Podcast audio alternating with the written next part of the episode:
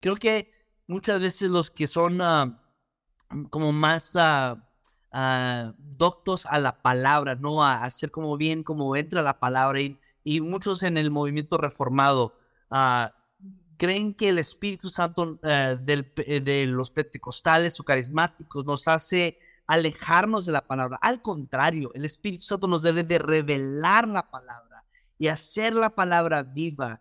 Ah, y, hay este matrimonio entre los dos, no, no están separados ah, para, para nada. Y es, es nuestra oración como iglesia de que nuestros jóvenes sean llenos del Espíritu Santo y luego el Espíritu Santo les revele la palabra y que de eso ellos empiezan a compartir en escuelas y en universidades y secundarias.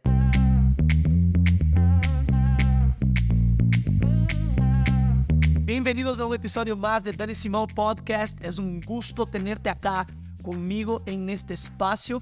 Eh, ese aquí es el cuarto episodio de esta segunda temporada y hemos tratado de traer personas que Dios ha estado usando alrededor, no solo Latinoamérica, sino también en el mundo.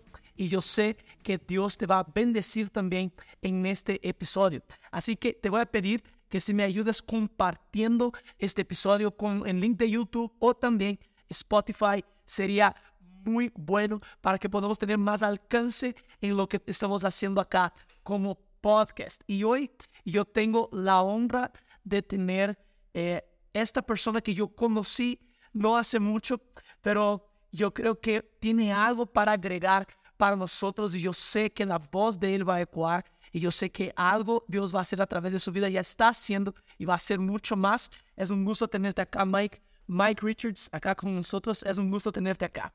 No, Dani, muchas gracias por la invitación. Y sí, nos conocimos brevemente en un super evento en la Ciudad de México con miles de jóvenes y poder uh, tú le estabas traduciendo a Teo y, uh, y tuvimos poco tiempo porque todos pensábamos que Teo tenía COVID y luego al final no tenía COVID, tenía otro bicho raro. Uh, pero no, qué gusto de poder estar aquí contigo y todos los que nos están viendo. Qué lindo. Nosotros nos conocimos con Mike eh, en un congreso en Ciudad de México, que es, es, este congreso que él menciona, a través de mi pastor, Pastor Teo Hayashi, que son amigos con Mike. Teo ha ido ministrar allá en su iglesia en El Paso, en Texas. Y Mike, yo quiero que comentes un poco, eh, un poco de, de, lo que tú estás haciendo en el reino hoy.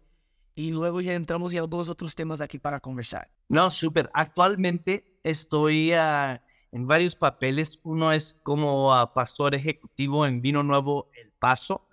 Uh, y donde mi trabajo es ayudar al pastor a ejecutar su visión.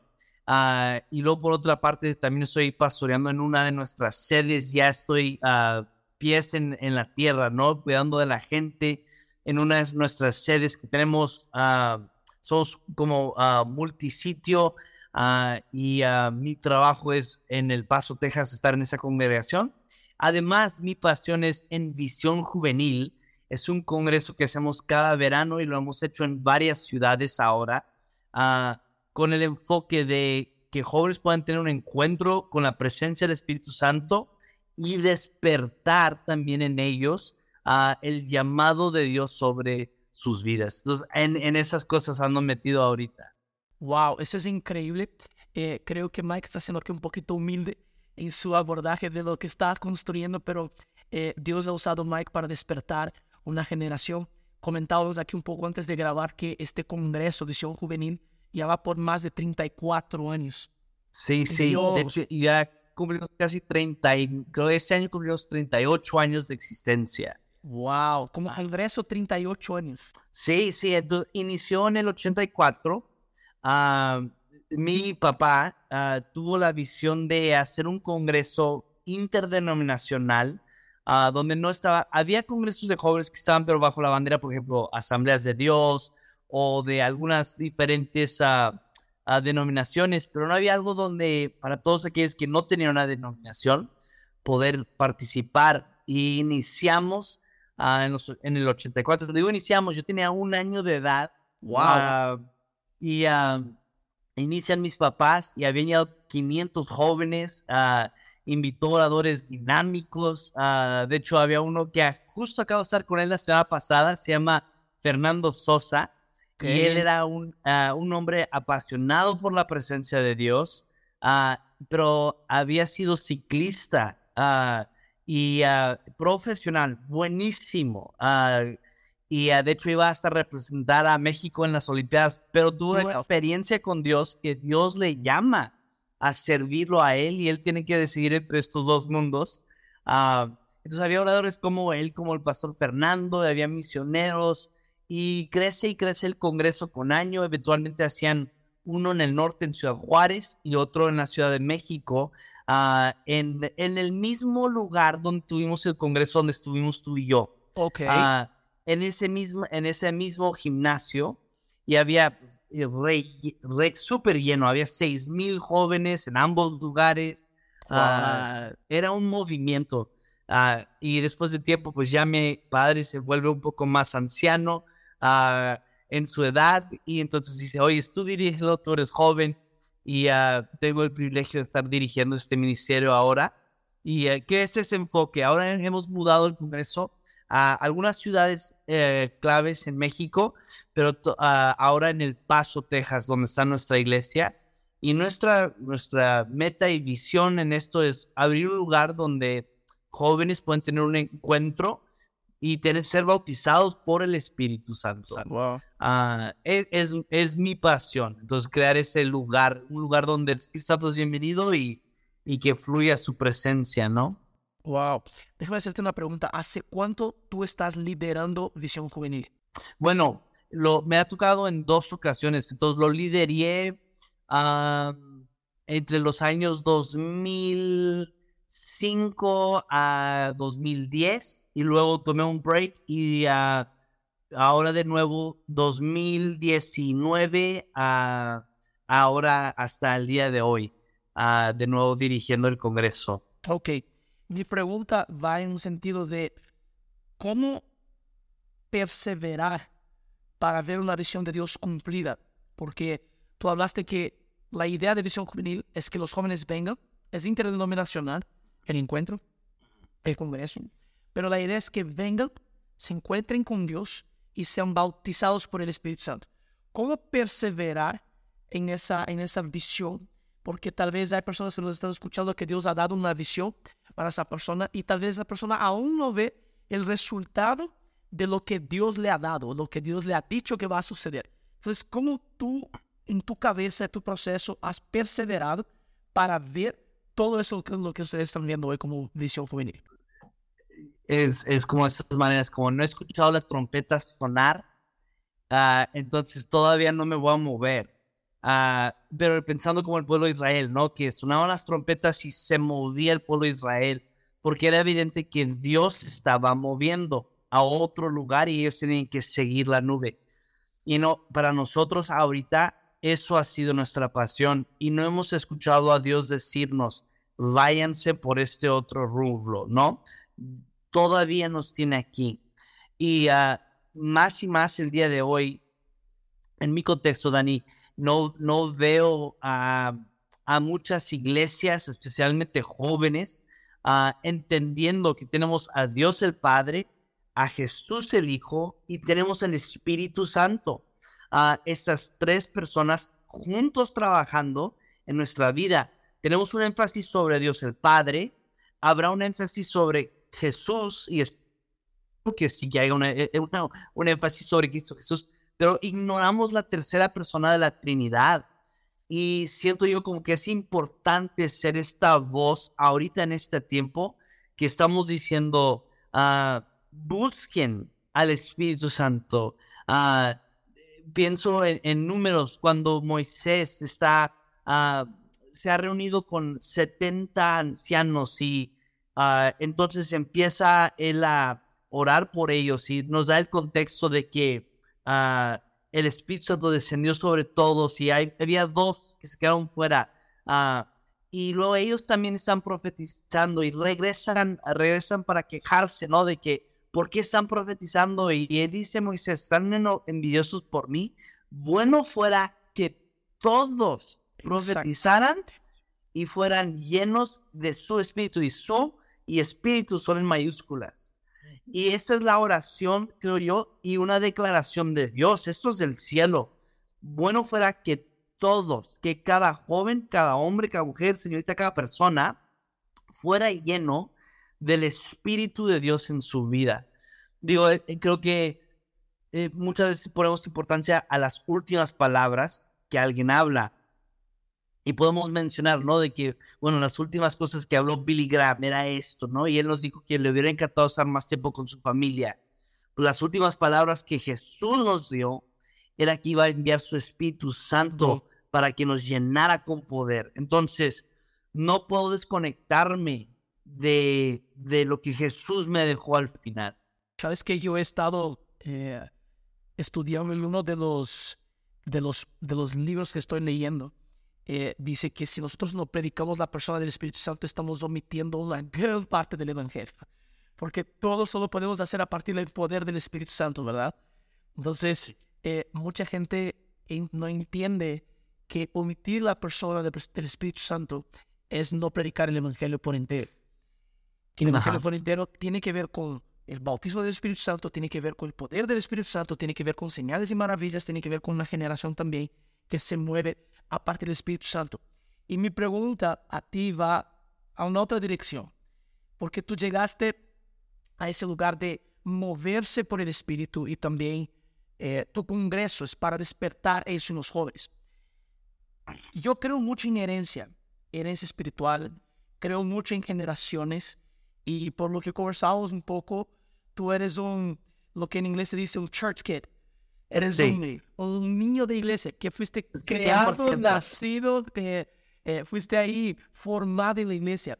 Y eso va hasta tu, eh, eh, creo que a tu abuelo, me dijiste algo así. Sí. Entonces, ¿cómo fue esa experiencia y, cómo ves el honrar generaciones parte de lo que estás haciendo hoy?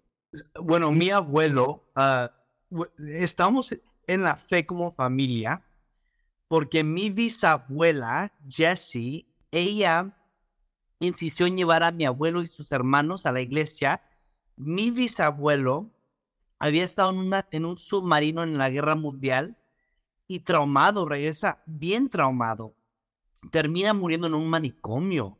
Ah, es, es triste su historia, pero mi abuelo y sus hermanos crecen en el Evangelio y eventualmente él está sirviendo en una iglesia y él sirviendo en la iglesia un día sin tener conocimiento, no le habían enseñado esto, tal vez lo había leído, pero no con intención.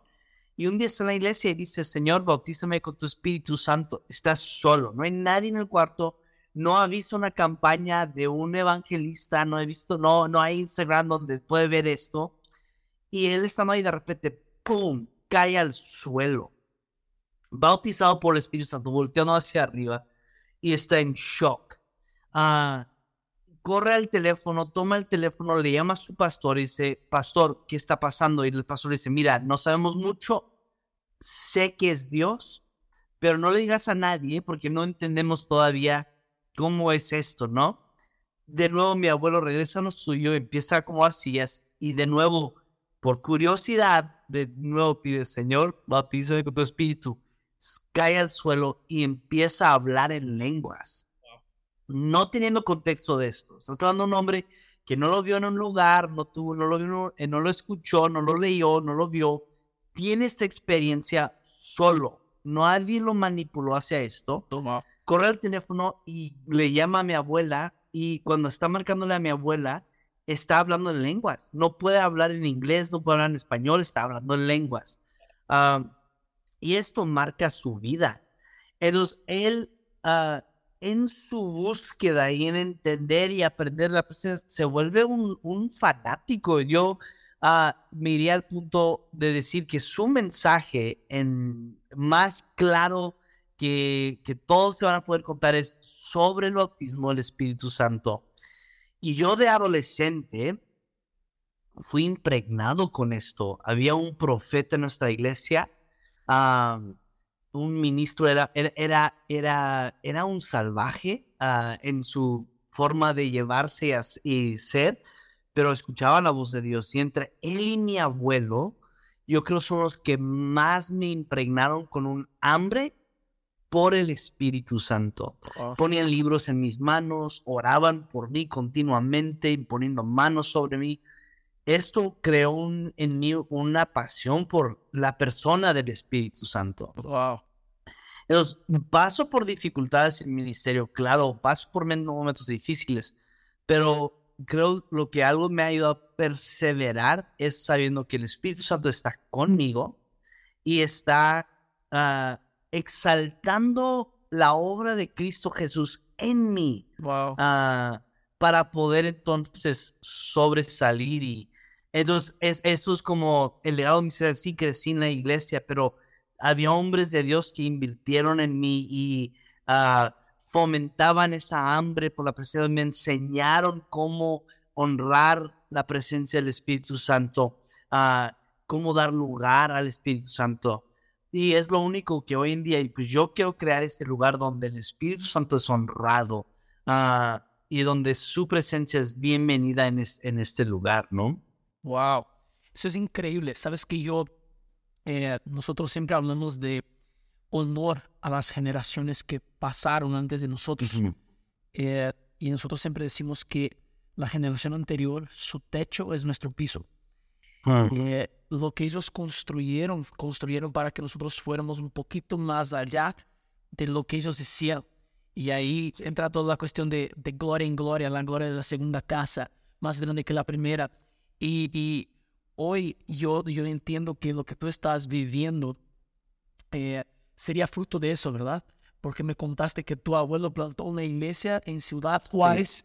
Sí. Luego tu padre ve a plantar en, en, Paso y ahora ustedes están ahí también en el ministerio. Cuéntanos un poco de eso. Sí, pues uh, mi abuelo fue misionero en las montañas de México por bastante tiempo. Eventualmente sale y empieza a plantar. Realmente no, era, no el inicio no era como una iglesia, era una reunión donde estudiaban la palabra y buscaban la presencia de Dios. Ah, y se reunían en una biblioteca y, de, uh, y en una casa y de la casa fueron a la biblioteca, la biblioteca creció, toda la gente dijo, hermano Víctor, esto ya tiene que ser una iglesia.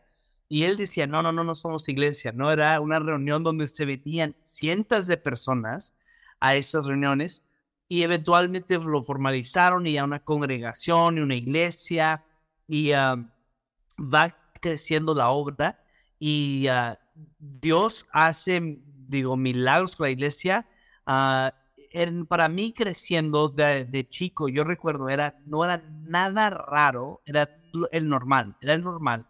Escuchar testimonios de personas enseñando, tenía cáncer y aquí tengo una carta que dice que ya no tengo cáncer y no hubo quimioterapia ni operación. Dios me sanó. Uh, e-, era increíble escuchar los testimonios de personas que salían de trasfondos en drogadicción y el Espíritu Santo los sanaba y eran libres. Eso era mi normal. E-, e-, hacíamos un evento, ah, era evangelístico, donde subíamos a unos camiones pintados de múltiples colores, lo usaban para ir a evangelizar a niños. Entonces, sábado en la mañana salían esos camiones y traían cientos de niños de diferentes áreas de Ciudad Juárez. Eso también es un milagro. Tantos niños que venían de afuera, se les predicaba el evangelio a esos niños y luego se regresaban a su casa.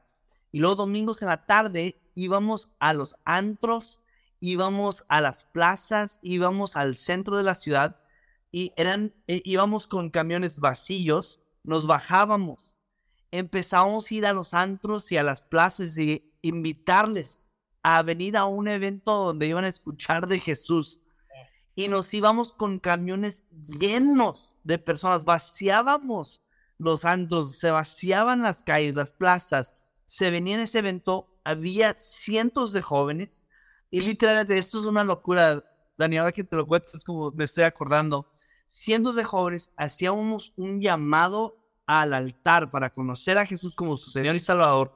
Cientos de jóvenes venían e inmediatamente los pasábamos recién convertidos, cero contexto de iglesia, formarlos en pilas y orar por ellos para el bautismo del Espíritu Santo.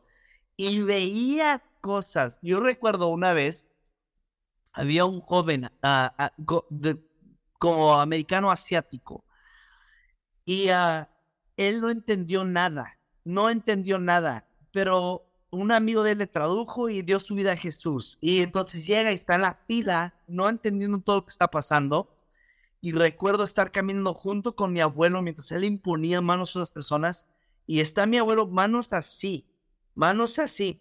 Y este chico, ojos abiertos, diciendo, ¿por qué me estoy cayendo? ¿Por qué me estoy cayendo? Y cae al suelo, empieza a llorar, lo empieza a administrar. Pero esto pasaba mes tras mes tras mes, donde veamos tantos chicos a ser llenos de la presencia de Dios. Sobre esto aprendo yo.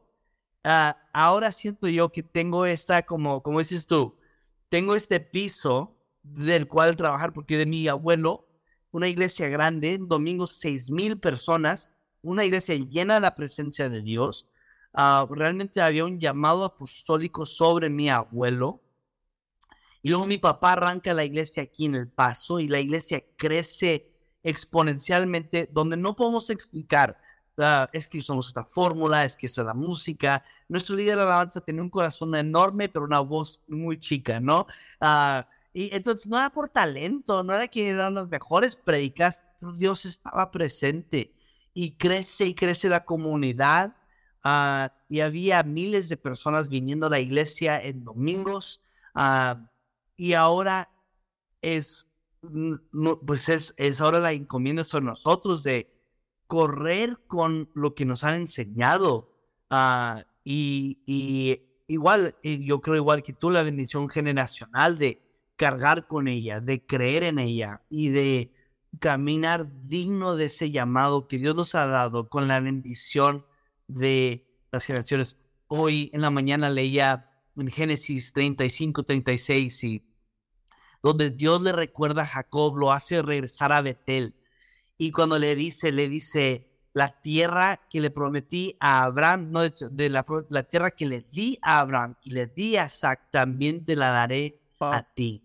Y sí creo que honestamente como hijo de ministro es eso de correr con eso uh, y, uh, y no, no, no, uh, no escatimar, no hacernos pequeños como, bueno, es que aquí es como con, correr con la confianza de que tengo, tengo el ejemplo de mis mi abuelo, tengo el ejemplo de mi padre, uh, mejores maestros no pude haber tenido, la verdad, han sido increíbles hombres de Dios en mi vida, uh, incluyo mi, mi, tío, un hombre de Dios, veo mi tía, y su esposo son fieles pastores en el norte de la República de Estados Unidos. Uh, fieles en sus llamados, un ejemplo increíble.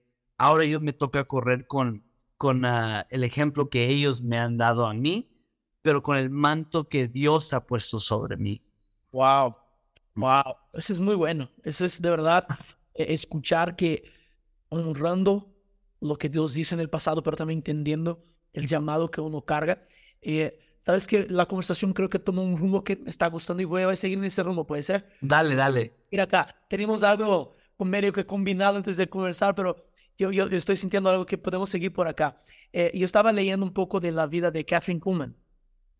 Y mucha gente dice que cuando ella ministraba, no se sabía si era ella o el Espíritu Santo, porque había toda esa, esa sinergia entre Catherine Kuhlman y el Espíritu Santo. Entonces no se sabía cuándo entraba Catherine Kuhlman o cuándo entraba el Espíritu Santo porque era, parecía que era uno en la vida de ella. Y las reuniones de ella eran gente sanadas, gente cayendo en el Espíritu, o sea, todo eso sucedía. Y cuando preguntaba, eh, le preguntaban a ella, ¿cuál es la importancia del Espíritu Santo para la iglesia hoy? Ella decía, es todo lo que necesitamos. Nosotros solo necesitamos movernos con el Espíritu Santo.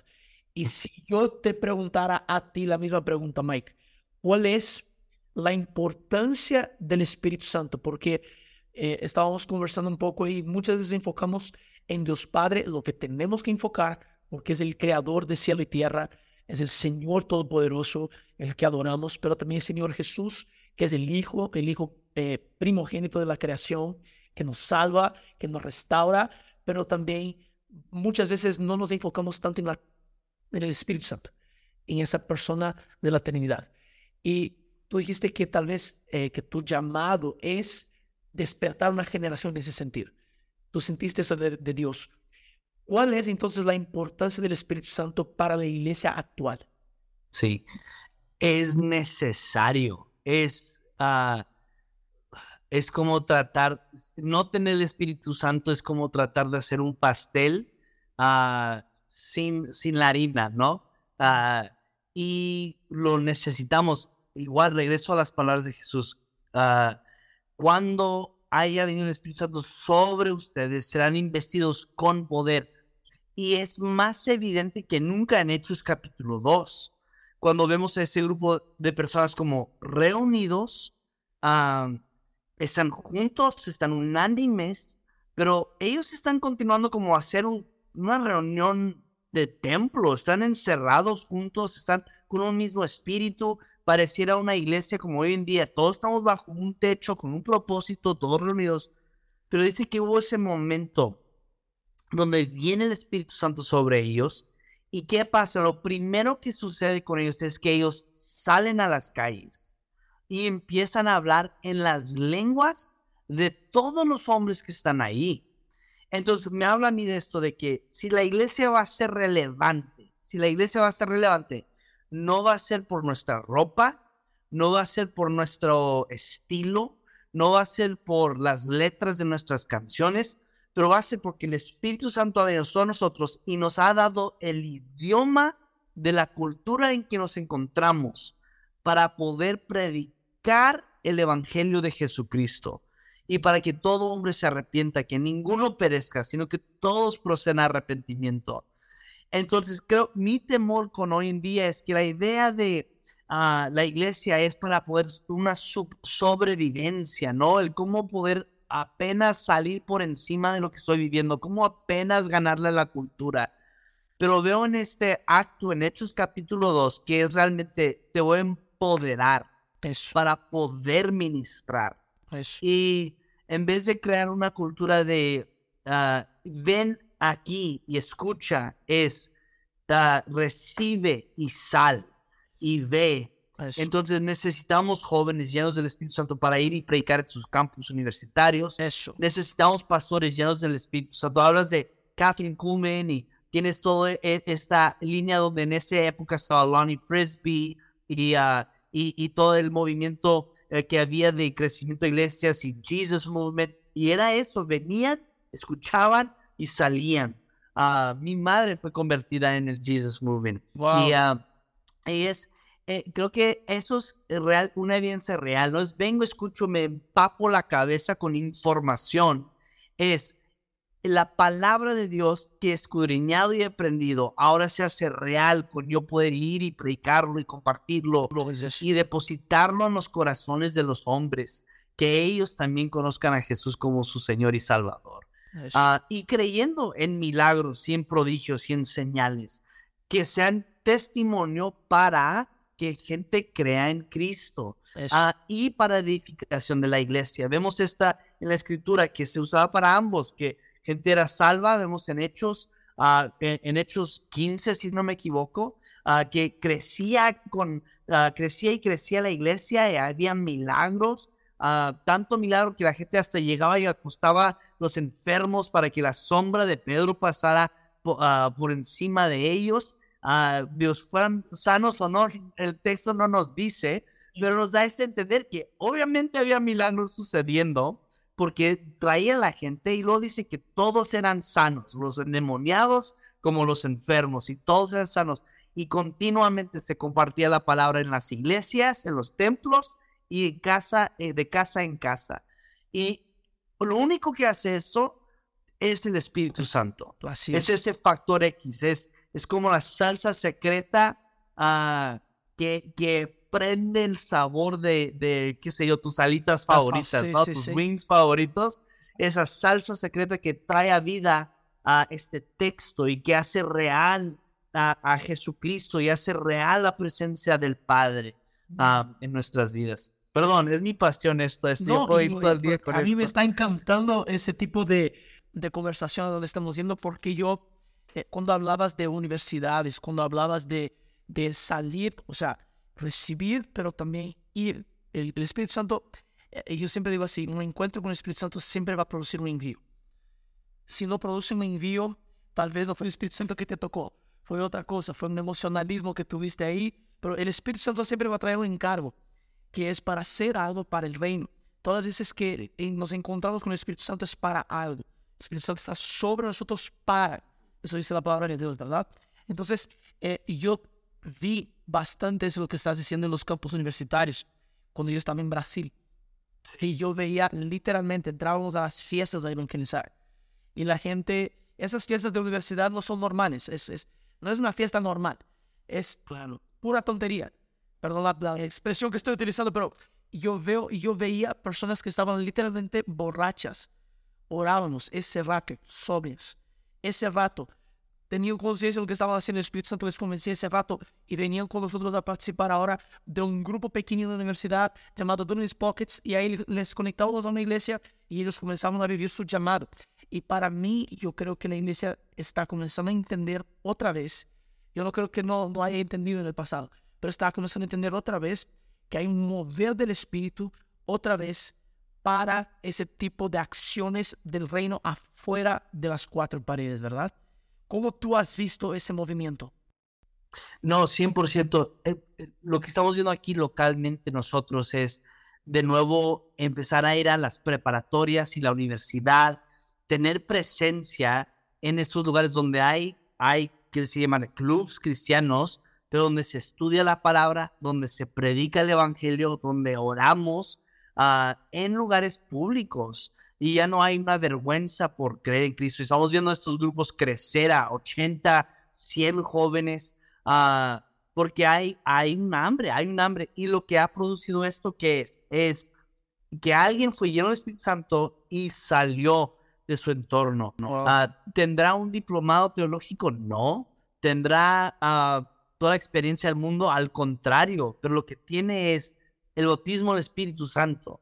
Uh, y, la, y el, Espíritu Santo dará revelación a, a quien es Cristo Jesús a través de la palabra. Nos va a llevar a la Biblia, nos va a hacer más apasionados por la palabra. Creo que muchas veces los que son uh, como más uh, doctos a la palabra, ¿no? A hacer como bien, como entra la palabra. Y, y muchos en el movimiento reformado creen que el Espíritu Santo eh, eh, de los pentecostales o carismáticos nos hace alejarnos de la palabra. Al contrario, el Espíritu Santo nos debe de revelar la palabra y hacer la palabra viva. Ah, y, hay este matrimonio entre los dos, no, no están separados uh, para, para nada. Y es, es nuestra oración como iglesia de que nuestros jóvenes sean llenos del Espíritu Santo y luego el Espíritu Santo les revele la palabra y que de eso ellos empiezan a compartir en escuelas y en universidades y secundarias y poder motivar a otras. Lo otro que hemos visto es que siento yo que antes era como bien como, esta es mi iglesia y así se hace mi iglesia uh, y solo en mi iglesia. Y mi iglesia hace esto y somos campeones de esto. Bueno, creo que ahora estamos viendo más como pensar del reino y que todas las iglesias vengan. En final, si se convierte alguien en cántico nuevo que tengo a cinco minutos de aquí de mi iglesia con el pastor Luis Alba, o se convierte en la del Living Faith Center que está a dos cuadras, o en Dios es bueno que está a una cuadra, o se convierte en Horizon con mi amigo Timothy Perea, que la gloria sea para Cristo. Y, y estamos viendo más como compartir de recursos, compartir de conocimiento, compartir de tiempos en oración y de motivarnos unos a otros para poder hacer lo que el Espíritu Santo está moviendo en nuestra ciudad ahorita en este momento. Sabes que mencionaste eso de, del reino de Dios y una vez fue chistoso porque yo comienzo a preguntar de púlpito, ¿cuál fue el principal mensaje de Jesús? Y yo comienzo a, a, agarrar las respuestas de, la, de quien estaba escuchando. Ah, fue salvación. Ah, fue el amor. Ah, fue el perdón. Ah, fue la gracia. Y yo digo, todos ustedes entendieron una parte del mensaje de Jesús. Pero ahora, el principal mensaje de Jesús siempre fue el reino. Jesús nunca predicó placa de iglesia, Jesús nunca predicó una denominación. Él siempre habló, siempre habló del reino de Dios. Y en el reino de Dios es mucho más grande que la iglesia. La iglesia es, esa, es esa, ese vehículo, ¿no? Para el reino, ah. pero el reino es mucho más grande que la iglesia. Y yo creo que es bueno que las personas que nos están entendiendo y escuchando ahorita entiendan que el reino de Dios está más allá de las cuatro paredes de la iglesia, porque si no, hay una tendencia, Mike, que yo estoy viendo, que ese discurso se ha perpetuado por mucho tiempo, que es, si quieres servir a Dios, tienes que estar atrás de un púlpito con un micrófono predicando. Y, y yo veo ese discurso comenzando a caerse por tanto del entendimiento del reino, de tipo, no, tú puedes vivir el reino de Dios en tu universidad, tú puedes vivir el reino de Dios como un académico, tú puedes vivir el reino de Dios como un arquitecto, tú puedes vivir el reino de Dios como un ingeniero, como un deportista, ¿verdad? Ahora, ¿qué, ¿qué mensaje darías tú a un joven que hoy está en la universidad y que necesita de un, un encouragement? Como un, un mensaje de ánimo para decir, tú estás en el camino correcto, estás haciendo lo que Dios tiene para ti. ¿Qué, ¿Qué, tipo de mensaje tienes para ese tipo de joven? No, yo animaría diciendo, sé el mejor en el arte en el cual Dios te ha puesto. Y sea si es como en ciencias de la política, si es como científico, si es como doctor, si es como arquitecto, sé el mejor hace años se glorificaba cuando no es que le di una Biblia a tal presidente y me tocó orar por tal presidente y está bien, está bien, gracias a Dios por esa oportunidad. pero realmente lo que estamos es jóvenes, bien educados, bien entrenados, llenos del Espíritu Santo, mentalidad del reino afectando donde Dios nos pone. Ah, y pienso, por ejemplo, David. David no era un pastor, David era un rey.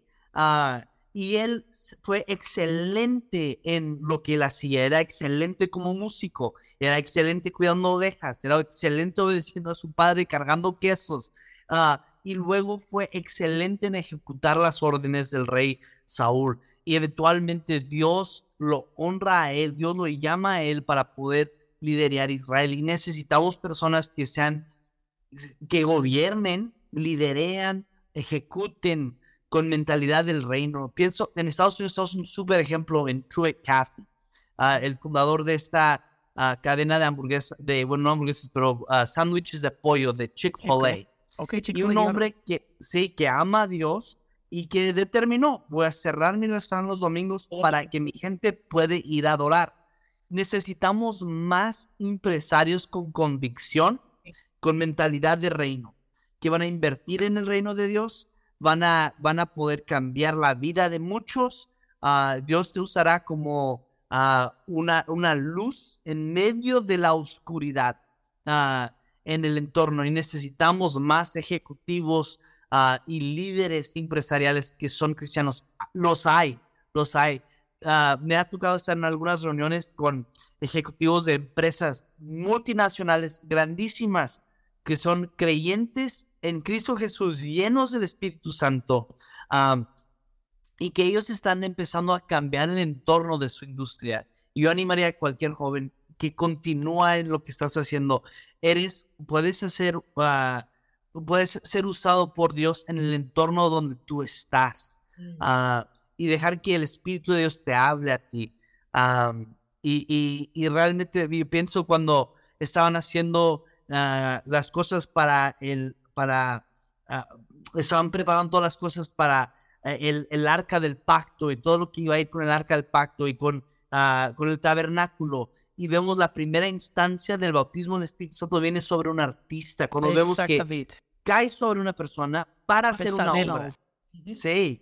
Y de igual manera sobre cada persona, cada hombre, cada mujer, joven, señorita, que el Espíritu Santo caiga sobre ti para ejecutar tu trabajo y ser un, un trabajo increíble que va a beneficiar a millones de personas, pero también tu voz será un instrumento para poder cambiar el corazón de naciones y presidentes y de personas en tu alrededor. Wow, amén.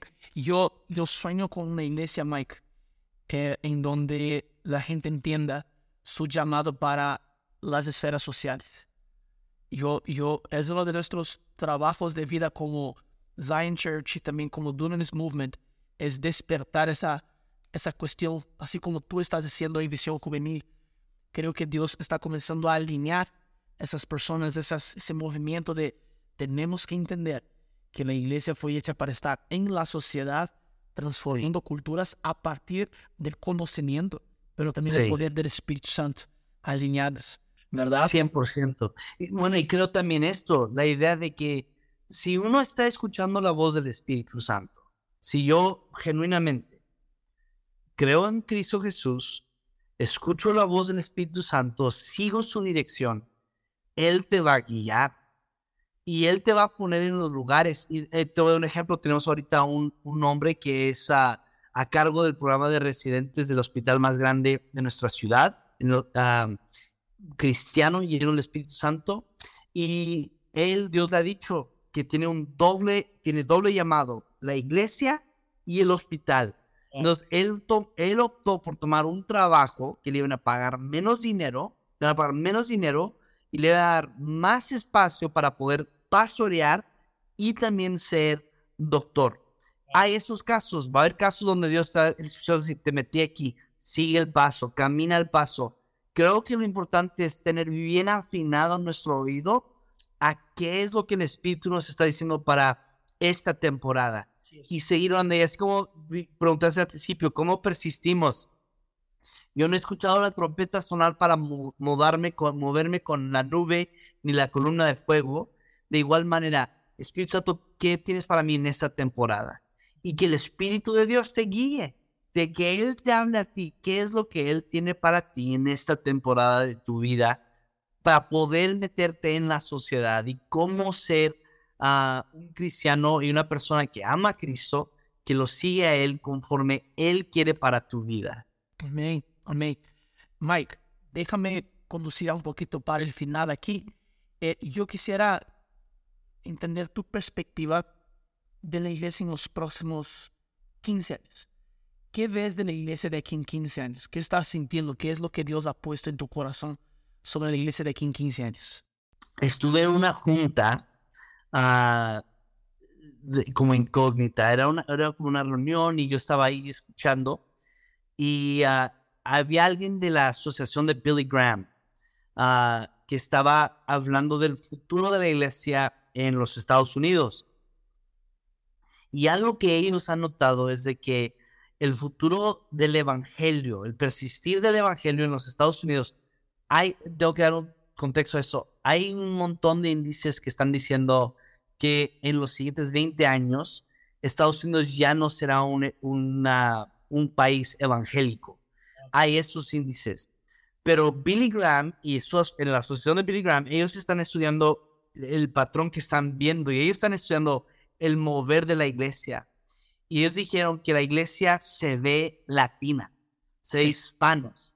Y creo yo que va a haber uno, va a haber un mover de iglesia, de ministros hispanos uh, hay algo y, perdón, sé que es, eh, bueno, ustedes tienen sus cortes de carne, nadie va a pelearse contra un buen restaurante de espadas ah, y, una picaña buenísima como brasileños, va, es, es hermoso eso. Yo recuerdo todavía mi primera experiencia con un restaurante brasileño, tenía como 12 años. Uh, y era en Querétaro, México, y, ah, y, sabía la gloria y hasta poco volví a probar otro.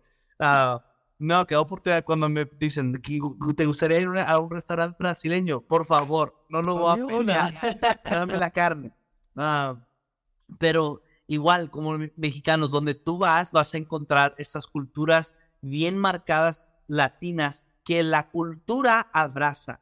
Y creo el que nosotros seamos, uh, tenemos esto a nuestra ventaja, más tenemos también culturas que abrazan más la presencia de Dios, abrazan más el mover del Espíritu Santo, vamos a tener una influencia para poder cambiar el entorno de los Estados Unidos y que eventualmente será una influencia para todo el mundo. Creo que va, lo vamos a ver en muchas maneras. Va a haber, va, a haber ah, iglesias grandes, va a haber iglesias chicas, va a haber iglesias en casas, va a haber muchas iglesias, pero algo que sí creo yo va a haber plantación de iglesia va a haber más jóvenes entrando en su llamado, en, entrando en llamado como Dios me ha llamado a plantar una iglesia en casa porque eso puedo hacer y crear una estructura de casas celulares que crecen por todo Latino, por todo eh, Estados Unidos y eventualmente crecen a otros países. Pero sí creo que el futuro del Evangelio es, es latino ah, y vamos a ser de los mejores misioneros ah, en muchos países. y entonces, tengo fe en eso y está hablando una persona que se apellida Richards. ¿no? Entonces, tengo esa fe. Y lo otro es eso, es la plantación de iglesias. y, el, y el de ser llenos del Espíritu Santo para ir y plantar iglesias de todo tamaño. Toda ciudad necesita iglesias de todos los tamaños. No estamos peleados con que las grandes son mejores que las chicas y las chicas son más uh, relacionadas que las grandes. Ah, realmente toda ciudad necesita iglesias de todo tipo. Lo que necesitamos es solo despertar al llamado y correr hacia ello. Pero sí siento esto, siento plantación de iglesias y es hispano el futuro. Wow, wow. Sí, sí hay diversas palabras proféticas sobre la iglesia hispana. Eh, la iglesia latina levantándose para ser la próxima fuerza misionera en el mundo. Y es lindo escuchar eso y, saber que Dios está confirmando eso cada día que pasa. De verdad, eh, yo me animo mucho. Eh, mucha gente piensa en un futuro de iglesia como destrucción, como complicado. Yo veo todo lo contrario. Yo cada vez que pienso en el futuro yo tengo esperanza. Esperanza de que eh, lo mejor está al frente nuestro. Está por llegar y que la iglesia aún no ha disfrutado de su full potential en la tierra, pero va a disfrutar en el nombre de Jesús. En el nombre de Jesús. Mike, come on. para terminar, ¿podrías hacer una oración por nosotros? Orando para que el poder del Espíritu Santo venga sobre cada uno que está escuchando este podcast y derramar de todo lo que Dios te ha dado también ahí en su ministerio, en tu familia. Si puedes hacer eso, sería de gran honra para nosotros. vamos a orar. Padre, así como en números 22, Señor, tu espíritu descendió y había dos que no estaban en el cuarto. Y Señor, tu espíritu descendió sobre ellos para que fueran profetas. Así como cada persona escuchando esto, Dios, tu espíritu los visite en sus autos, en sus casas, en sus iglesias, su escuela, donde estén, Padre. Y que tu Espíritu Santo selle en sus corazones, Señor, el propósito que tú tienes para ellos, Dios, para poder caminar con valentía en ese llamado que hay sobre ellos, Señor. Padre, yo pido que tu Espíritu Santo también nos conforte a saber que tú estás con nosotros. Sí, Señor. La idea del Espíritu Santo es también la afirmación que no nos has dejado. Estás con nosotros. Y Señor, yo te pido que esto traiga una glorificación al Padre, que te glorifique a ti, que glorifique al Hijo, Señor, y que el Espíritu Santo nos guíe, Señor, a poder ser esta iglesia que afecta al resto del mundo, Señor.